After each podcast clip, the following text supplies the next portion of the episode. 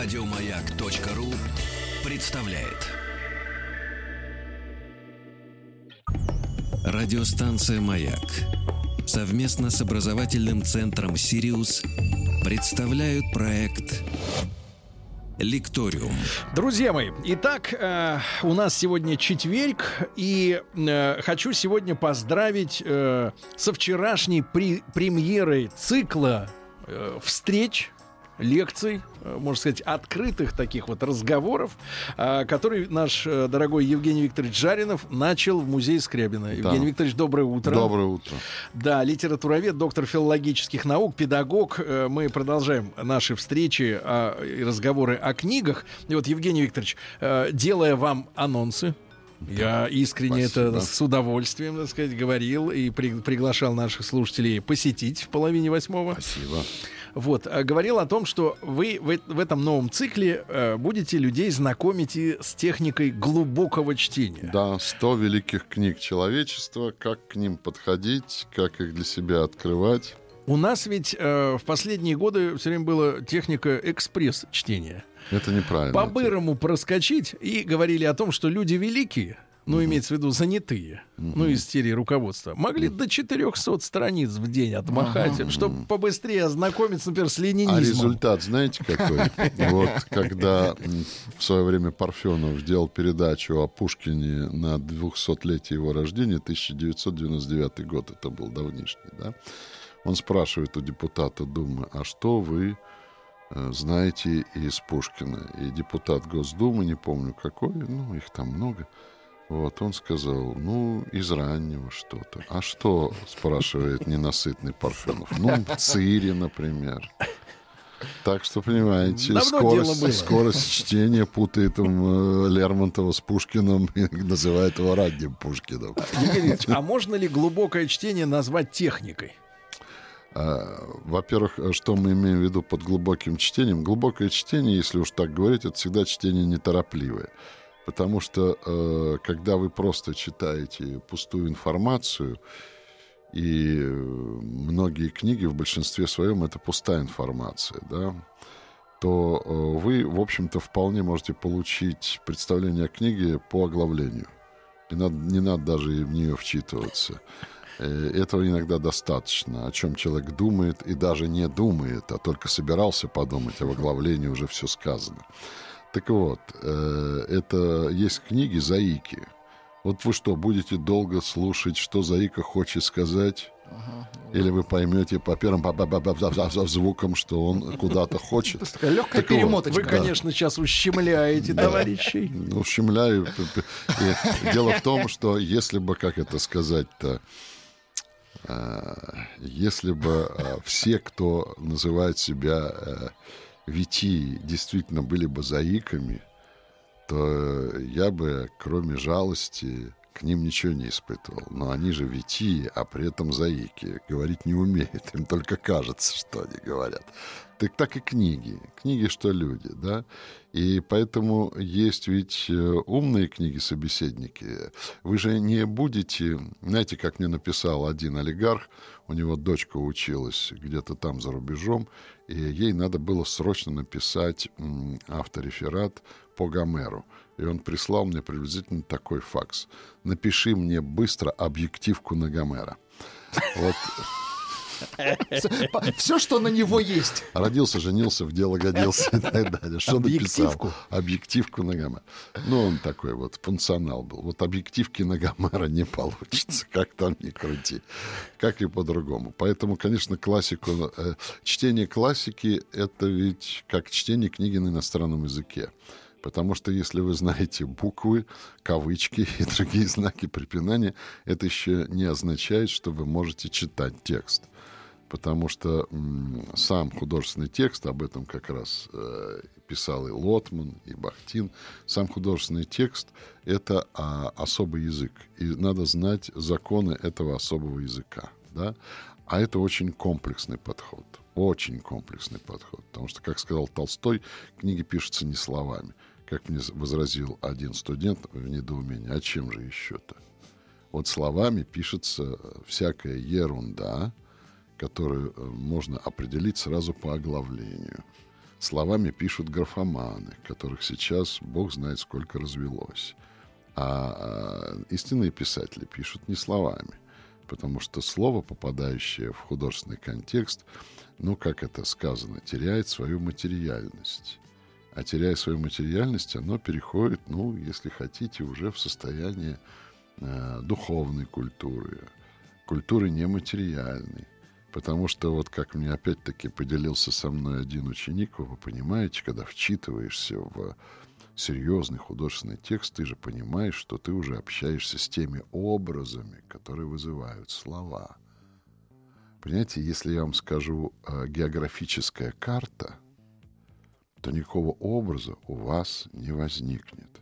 Но если вы берете замечательную повесть Пушкина, которая входит все время в программу я имею в виду «Капитанская дочка», и там вы читаете, как учится Петруша Гринев, при условии, что его француз-гувернер напился пьяный и спит и храпит рядом. И Петруша, которого учит этот гувернер всему, и географии тоже, берет из карты и делает змея, и в тот момент, пишет Пушкин от лица Петруши Гринева, когда я приладил мочальный хвост к мысу доброй надежды, дабы запустить змея при случае, вошел папенька. После чего он выгнал гувернера за пьянство, а меня отправил в полк. Вот понимаете, здесь географическая карта приобретает уже образ. Вы так видите ее порезанную недорослем, и где, посмотрите, какая ирония, мочальный хвост он приладил к мысу доброй надежды. И вы понимаете, что это уже образ. Потому что все то, чего учил его француз, превращается в какой-то флайер летучий, который сейчас со змеем полетит, улавливая воздух. Да? Вот туда отправятся все его знания. Это уже образ, а не просто географическая карта. И мочальный хвост или хвост мочал – это не просто хвост мочалы, это уже образ, зрительный весьма. Да? Вот этим отличается литературный текст, потому что он пишется не словами, он пишется образами. Слова используются просто как повод для того, чтобы создавать образы. А как у писателя получается так, что слова перестают быть только словами, становятся вашим зрительным образом. И каждый, кстати сказать, читающий, внимательный читатель, я подчеркиваю, внимательный читатель, создаст свой личный, взятый из детства образ летучего змея это будут разные летучие змеи. И они сразу задействуют ваше личное. Евгений Викторович, а да. разве просто вот писатель, графоман э, не может руководствоваться своими образами? А почему у него не получается, а у Пушкина получилось? Ну, в чем вот разница материй? У раннего Пушкина. Да. Раннего, да. Мцель, который написал Мцель. Так, я а, так скажу. А, писатель, э, вы, вы задали вопрос, я скажу, а почему вот, э, на мой взгляд, Шилов плохой художник, а Леонардо да Винчи хороший? По этой же причине. Все определяется мерой таланта. Или, как говорят, нарисуй мне милого глаже, чем у Шилова, понимаете? Вот. Ну, это вкусовщина. Это, ну, конечно, вкусовщина. Но только все равно Леонардо да Винчи... Знаете, как рассуждал один герой Достоевского? И э, э, он разрыдался, когда пытался убедить студентов, стоя на кафедре, что Пушкин все-таки выше сапог. А вот а зато ваш Леонардо, он это, это, я вот там был в этом музее да. его воФранции, был во в музее, да. Ну, так, он, пузырь. так он там скрывался, потому что у себя на родине в Италии набедокурил. Ну, он везде бедокурил. Вообще, вот, нет, подождите. А Шилов нет.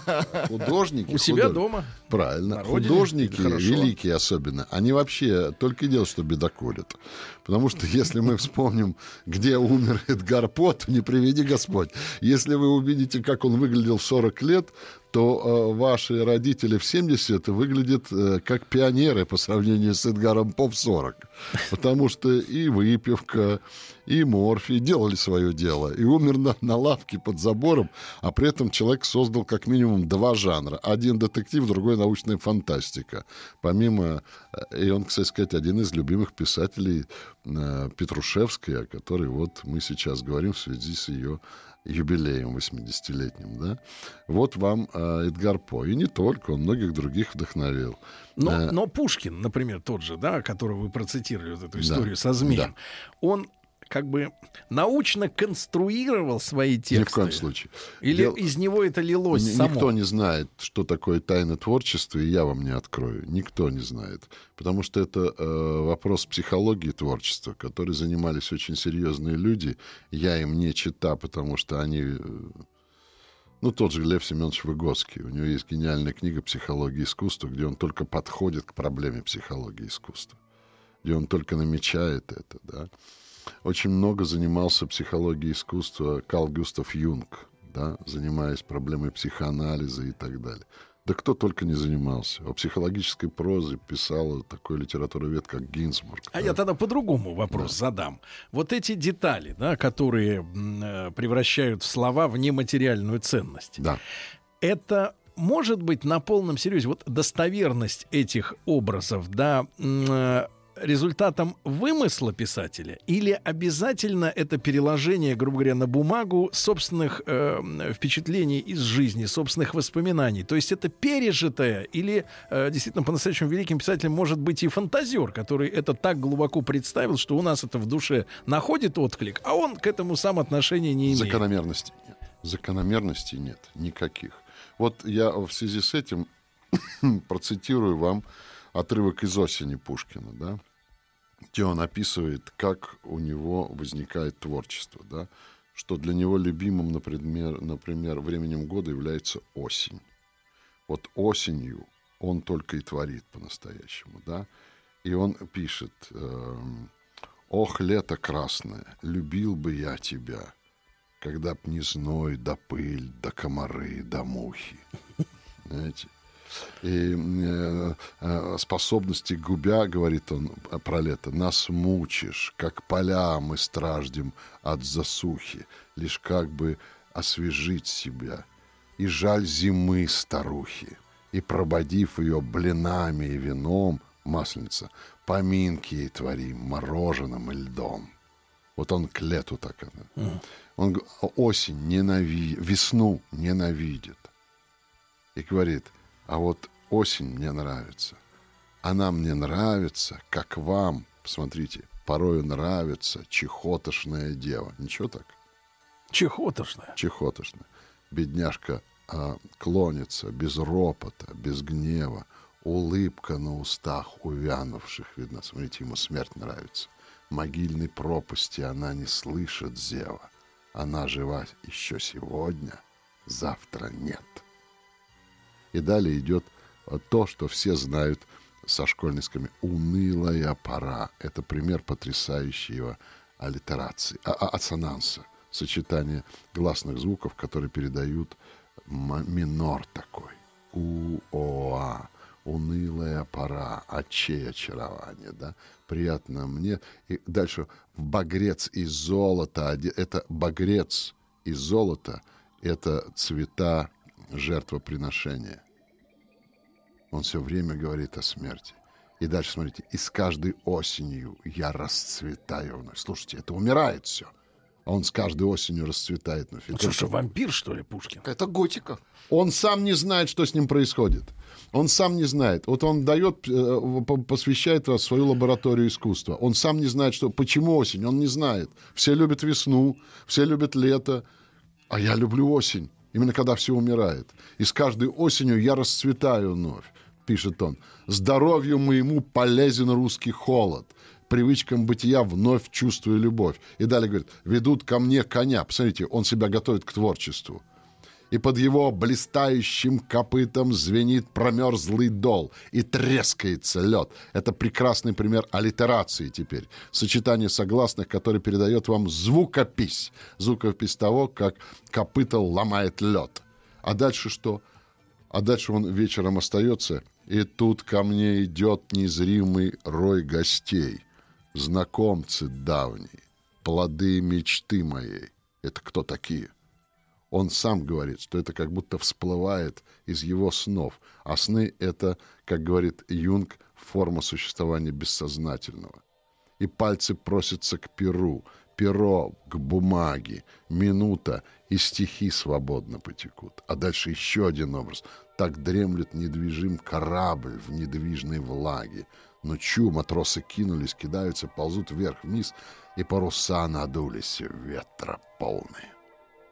Громада двинулась и, рассекая волны, плывет. И гениальная концовка. Куда ж нам плыть? Вот так творится. Он сам не знает. Знаете, художник творит тогда, в отличие от графомана, когда он начинает писать и не знает, что напишет его рука. Громада двинулась, да, потому что он находится во власти воображения, во власти наития, во власти игры бессознательных образов, во власти снов наяву, которые происходят, да. И дальше он удивляется тому, что он написал, как Пушкин, который говорит, ай да сукин, а, да, Пушкин, ай да сукин сын, такую пьесу написал.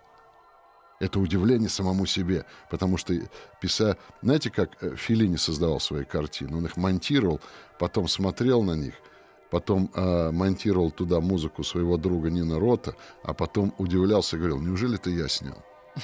Неужели это я снял? Так здорово! Неужели это я снял? Вот истинный художник удивляется тому, что у него уходит из-под пера. Графоман знает, что он напишет. Потому что он словами пишет а слова у него на вес золота.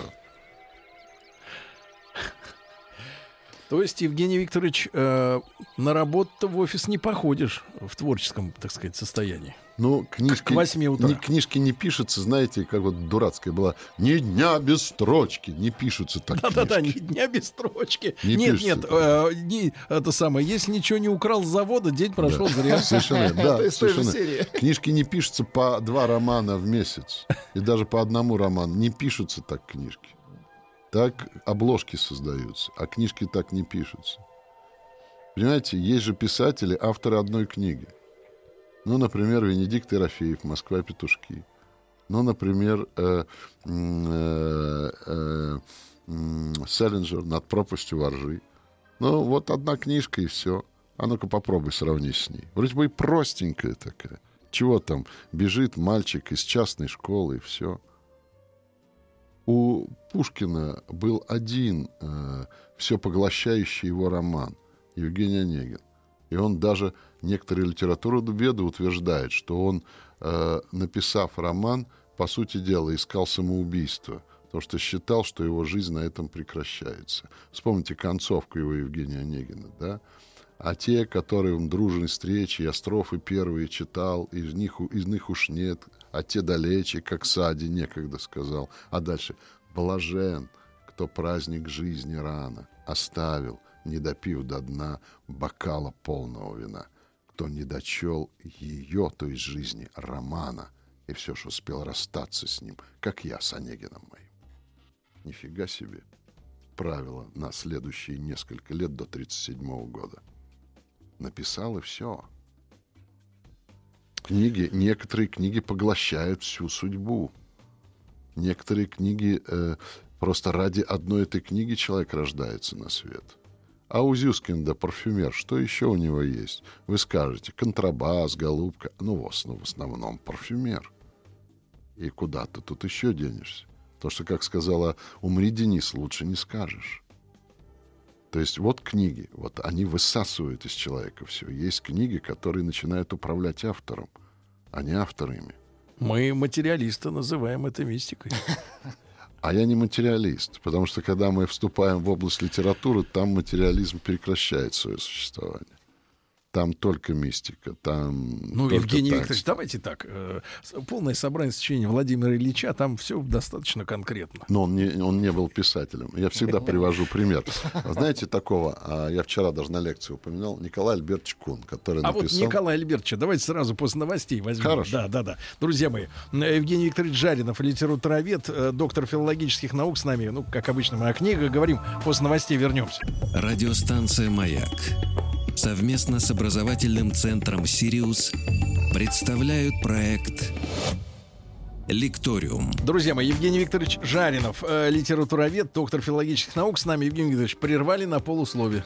Да. Прервали на полуслове. Так вот, да. Э, Николай Альбертович Кун, да, да, вот вы сказали про Ленина, про собрание сочинений. Сейчас э, вышел сериал э, «Консультант».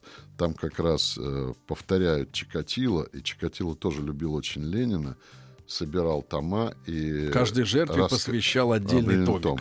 И вот когда они посчитали 47 жертв, 47 томов прочитанных Ленина, то, видите, у Ленина были особые последователи.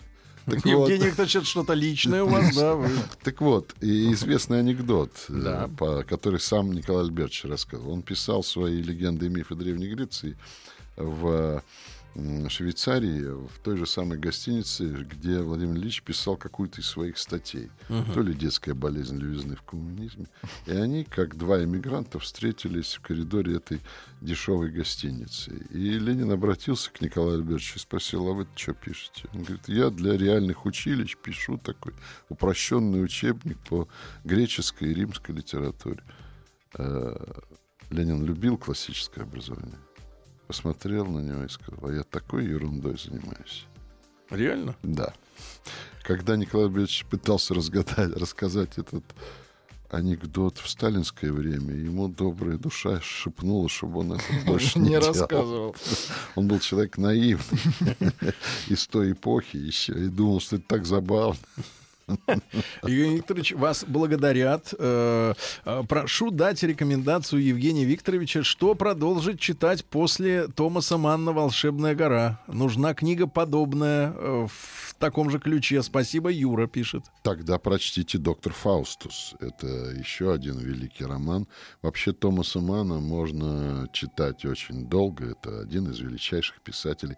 Возьмите его новеллы, возьмите его «Смерть Венеции», возьмите его Тонио Крёгер, «Марио и волшебник», вообще новеллы Томаса Мана.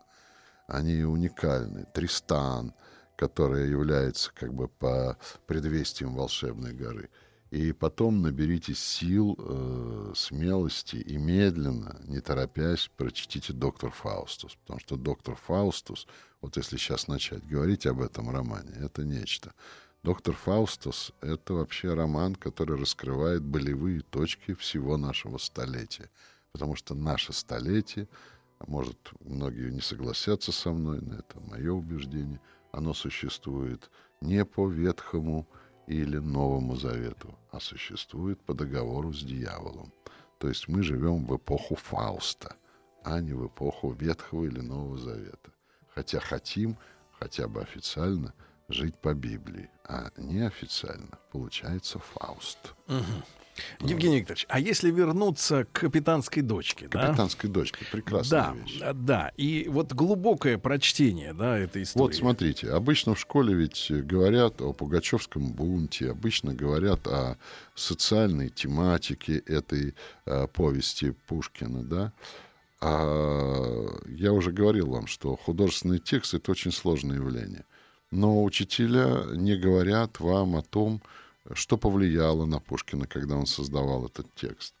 Э, вообще говоря, э, Пугачевский бунт там идет только как повод для разговора, потому что на самом деле эта повесть, вот если на нее взглянуть в определенном контексте, мы сейчас касаемся контекста, да? потому что текст — это одна часть, которую можно воспринять ну, на уровне чувства, Помните, как у Симона и горе, поняв своим бабьим чутьем, да, можно всю литературу воспринимать бабьим чутьем. Да? Вот. У меня есть одна знакомая, которая вообще все искусство воспринимает бабьим чутьем. Вот ты можешь ей объяснять, что такое картина Лас Мининес, она побежит искать какие-то глаза. Можно Правда. цитату из да. реальности? Фраза женская. «Мне не важно, что ты говоришь. И главное, что ты говоришь искренне. Вот, вот. Тогда для... А понимаете, а представляете, в контексте этой фразы, я смонтирую, в контексте этой фразы, знаете, что я скажу? Мне не важно, что ты говоришь. Мне главное, что ты говоришь искренне. А вот сама фраза. Я убью тебя, детка, для твоей же пользы. Мне не важно, что ты говоришь. Главное, что ты говоришь искренне. И вот там художественный текст. Я перережу вам горло. Это так надо договориться, знаете, на искренность, да, покупая. Бабье, бабье, так сказать, восприятие, да, эмоциональное. Ну, не, ведь есть, есть и мужчины с бабьим восприятием. Это же ведь не гендерный подход, ну, да, это да. вообще общечеловеческий. Знаете, как у Пушкина написано в, в этой самой, в «Пиковой даме». Я не точно цитату про, про, произведу сейчас, но вы можете заглянуть, сами посмотреть, повод будет перелистать. Он там характеризует графа Сен-Жермена, известного авантюриста, вообще таинственную личность, который помог графине а, отыграться, дав ей тайну трех карт, да, тройка, семерка, туз, как мы помним. Да? И вот Пушкин там дает характеристику графа Сен-Жермена. Поговаривали, что был он нечист на руку, авантюрист и вообще человек полный пороков. Но в обществе был человек любезный. Но в обществе был. Форма, главное, Вот это вот такой важный и искренний. Человек любезный но полон пороков. Но любезный. Так вот, если опять капитанской дочки. Вот смотрите. Вот давайте возьмем контекст. Вот контекст-то там какой. А, ведь она, эта повесть очень актуальна, потому что сейчас, вот как хотите, можете воспринимать. Э, идет ведь и нарастает очень серьезный конфликт между э, теми, кто владеет богатствами. Ну, считай, это дворяне XVIII века. Всего 300 семей богатейших России владело всей Россией. 300? 300 семей. И бесправные э, крестьяне и так далее. И теми, кто внизу. И, по сути дела, Пушкин пишет, Россия — это два взаимоисключающих друг друга народа. У них разный язык, у них разное платье. Разве это не современно? У них разные культуры, и они ненавидят друг друга. И это приходит Пугачевскому бунту, который называет «Не приведи Господь видеть русский бунт, бессмысленный и жестокий». Вот не приведи Господь. И вот людям, отвечающим за судьбу нашей страны, стоило бы перечитать «Капитанскую дочку» и понять, что, вообще говоря, злить тех, кто внизу, нельзя. Увеличивать огромные э, различия между богатством и нищетой нельзя. Потому что может произойти, как это описал Пушкин. И посмотрите, как актуальна эта повесть. Да? Помимо этого, ведь это э, великолепный исторический роман, который написан по законам, по которым Вальтер Скотт создал свой роман «Айвенхо». А Вальтер Скотт — создатель исторического романа. Ведь вы когда читаете Пушкина, да, «Капитанскую дочку», вот любой, я помню даже в детстве, когда читал, ощущение полной погруженности в прошлое. Это придумал первый Вальтер Скотт. То, что Вальтер Скотт в своем романе «Айвенхо» придумал способ, по которому читатель получал мандат на бессмертие. Он мог путешествовать вместе с автором в далекое прошлое. Что-то вроде мухи, который сидит на потолке во дворце великих людей и наблюдает за всем, ощущая свою полную безнаказанность. Ему придается абсолютное путешествие во времени – это привлекало так к Вальтер Скотту, что от этого обаяния не отказался и Пушкин. И он по всем лекалам написал свою повесть «Капитанская дочка» по Айвенха Вальтера Скотта. Там действительно это так, нет сейчас времени разбираться, это контекст. И у вас создается ощущение, благодаря Вальтеру Скотту, что вы вместе с Петрушей Гриневым оказываетесь в самом центре этого очень э, неистребимого, к сожалению, конфликта России. Два народа внутри одной страны, находящиеся в таком антагонизме, мало не покажется. И как взрывоопасна эта ситуация. Потому что и то неправо, и это неправо. Потому что Пушкин прекрасно понимал, что Пугачевский бунт уничтожал дворянскую его родную культуру. И в то же время он пытался понять а, причины этого бунта. Он пытался увидеть а, а, в этих бунтарях людей – какой там образ, у Цветаева есть, мой а, Пушкин, да, какой там образ Пугачева, какая там сила, мощь за ним стоит, и какая стихия за ним стоит, да, и как он ищет по-своему разрешения этого конфликта. Общество тогда, э, вот в те времена, когда этот роман вышел, оно э, э, это был актуальный роман с очень точки зрения актуальный. истории. А, очень актуальный. Знаете, насколько актуальный? Вот опять школа врет том плане, ой, Николай Первый, вот он Запретил. утром просыпался, Николай Первый, думал, а как там Пушкин, гнобить его надо, убрать это эхо Москвы к чертовой матери, расстрелять его. Это такая ошибка. Это он Дантеса подготовил, Дантес надел кольчугу, пуля Пушкина а не прошла. Да. Подготовил Ух, Дантеса. гомосексуалисты, чертовой матери, загубили убили поэта. Броник понимаете? выдали. Да, броник выдали. Я помню, рассказывал какую-то чушь в четвертом классе. Ну, немножко не такую. У меня сидел на последней партии паренек такой, бандит такой классный, талантливый. Я даже фамилию его помню, Гречихин. Он впервые поднимает у меня руку, четвертый Б тянет руку. Я думаю, я ему все рассказал про дуэль, что ему надо. Он поднимает руку, весь такой вот, uh-huh. а что у Пушкина пулемета не было, а? Чтобы вот положить эту гадину, чтобы наш Пушкин жил. вот. Понимаете, это самое... Это была а, востребованная, да, тема? Вот, это э... была востребованная тема. Почему? Я начал, мы чуть-чуть в шутку ушли. Николай узнал об этой повести. Он ее прочитал, потому что Николай э, убрал все 12 цензур и сказал, я твой цензор буду. Личный. И он э, в личной беседе с Пушкиным, это известно всем пушкинистам, сказал, что ж ты ко мне раньше не обратился, когда писал над ней ее. А почему? У меня же недавно умерла э, дочь Пугачева в Петропавловской крепости. Uh-huh. Я бы тебя с ней познакомил.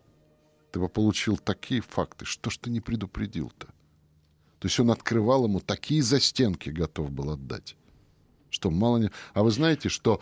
Э, Евгений э... Викторович Жаринов, э, литературовед, доктор филологических наук, сегодня с нами.